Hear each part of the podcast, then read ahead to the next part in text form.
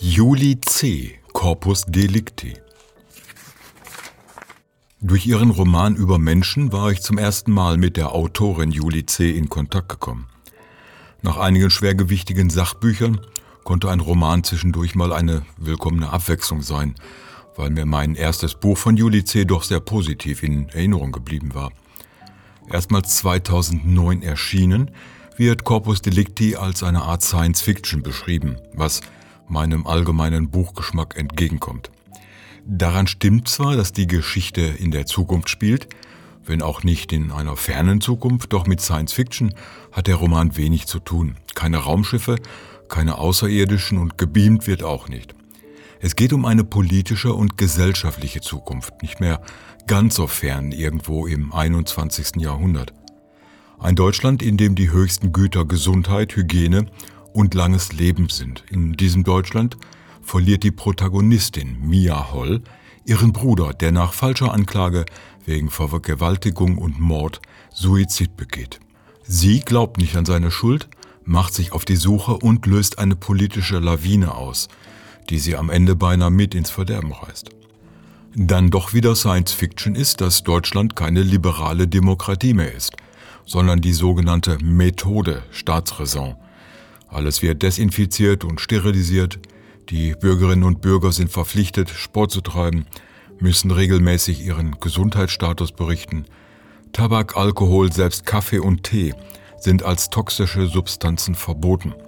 Ihr Genuss wird mindestens als Vergehen, wenn nicht als Verbrechen eingestuft. Zwar gibt es immer noch Richter und Gerichte, Anwälte und Journalisten, doch der Staat ist zu einer Gesundheitsdiktatur geworden. Doch Mia hält das Urteil über ihren Bruder, das auf einer DNA-Analyse beruht, für falsch. Sie sucht nach der Wahrheit, bedroht damit die als unfehlbar geltende Methode, somit am Ende den Staat und seine Herrschenden selbst.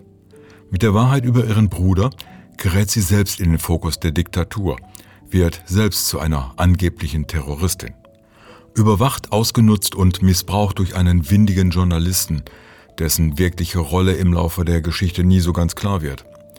Begleitet wird sie von einer unsichtbaren idealen Gefährtin, gehasst von Richtern und Staatsanwälten, denen ihre Individualität und Geistesfreiheit Angst macht und die sie genauso ausmerzen wollen wie ihren ähnlich geprägten Bruder Moritz.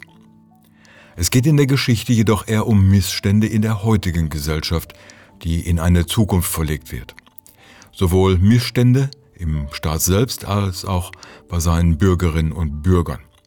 Sie waren vor der zunehmenden Tendenz, alles kontrollieren und regulieren zu wollen, von der Internetzensur über das Erfassen von biometrischen Daten im Ausweis bis zu Online-Durchsuchungen und Rauchverbote, wo die Sorge um Sicherheit und Vorsorge vorgeschoben wird, um die Einschränkung der bürgerlichen Freiheit zu rechtfertigen. C macht auf die Gefahr aufmerksam, dass das Sicherheitsbedürfnis des Einzelnen bewusst missbraucht wird, um eine möglichst lückenlose Überwachung des Bürgers durchzusetzen.